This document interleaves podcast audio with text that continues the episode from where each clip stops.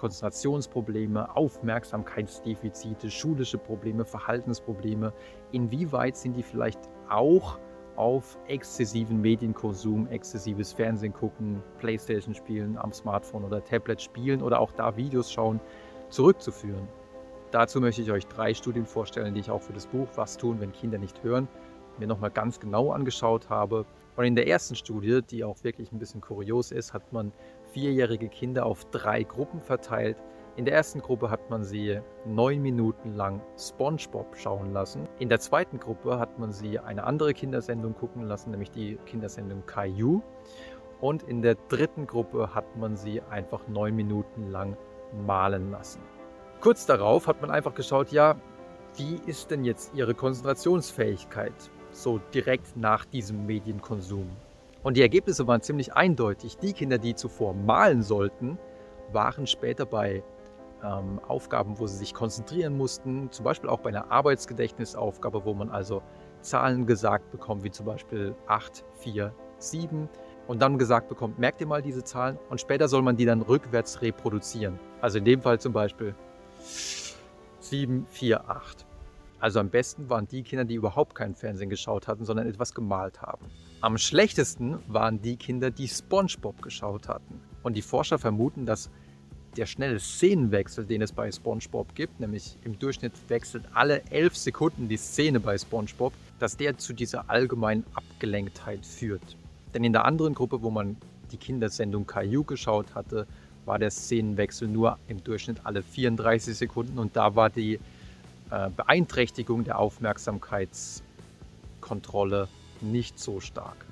So interessant diese Ergebnisse auch sind und es gibt auch schon eine erste Replikation davon, beantworten sie natürlich nicht die Frage, wie langfristig solche Effekte sind. Ist es also nur kurz nachdem ich mir sowas angeschaut habe oder ist es vielleicht auch so, dass es langfristig zu Aufmerksamkeitsdefiziten führt und vielleicht auch ADHS im Allgemeinen begünstigt. Und diesbezüglich muss man sagen, sind die Ergebnisse weniger eindeutig. Das Problem bei der Sache ist natürlich auch ein ethisches. Man kann nicht einfach hingehen und sagen, ja, wir nehmen jetzt Kinder und stecken sie per Zufall in zwei Gruppen. Die eine guckt jetzt über ein halbes Jahr fünf Stunden am Tag SpongeBob und die andere Gruppe, die macht irgendwas anderes, die malt fünf Stunden.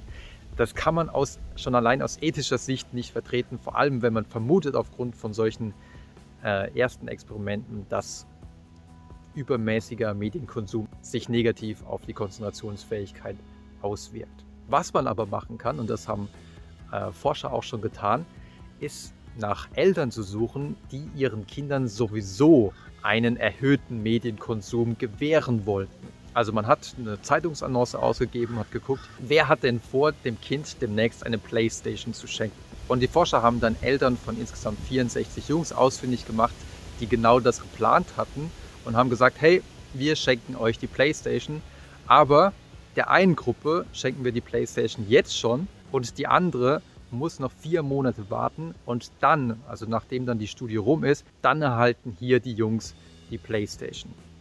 Also ich sage die Jungs, es waren Jungs im Alter von sechs bis neun Jahren.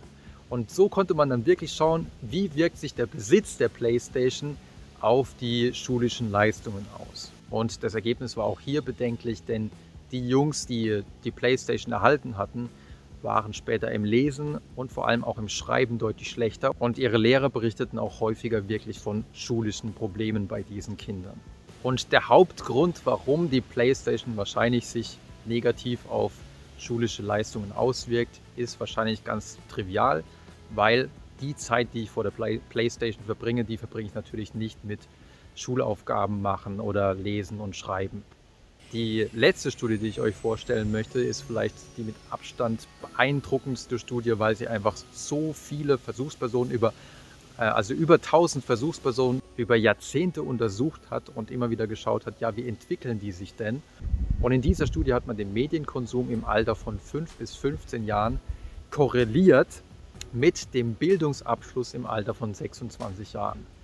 Und was man da fand, war wirklich beeindruckend, weil wenn man sich zum Beispiel nur das Thema Universitätsabschluss anschaut, dann konnte man einen ja, dosisabhängigen Effekt beobachten, dass Kinder eben, die im Alter von 5 bis 15 Jahren mehr als drei Stunden zum Beispiel Fernsehen geguckt haben, viel seltener einen Universitätsabschluss hatten ähm, als zum Beispiel Kinder, die weniger als eine Stunde pro Tag Fernsehen geschaut hatten.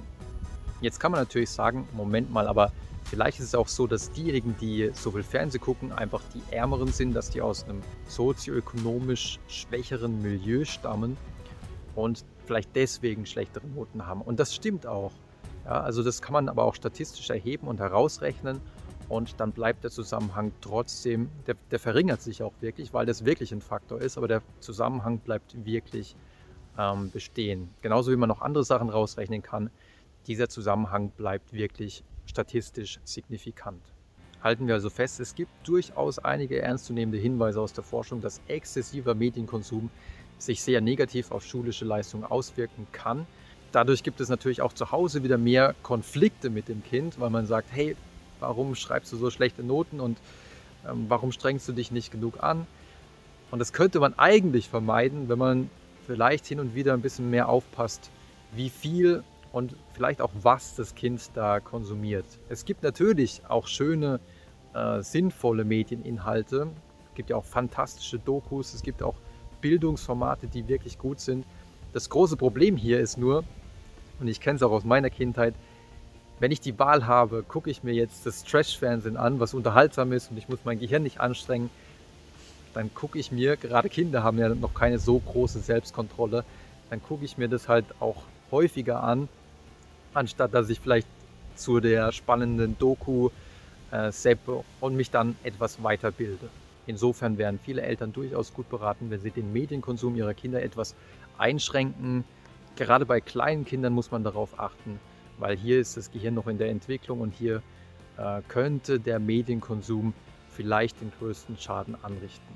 Ich hoffe, ihr fandet den Einblick in die Forschung interessant und wenn ihr wollt, sehen wir uns beim nächsten Mal wieder.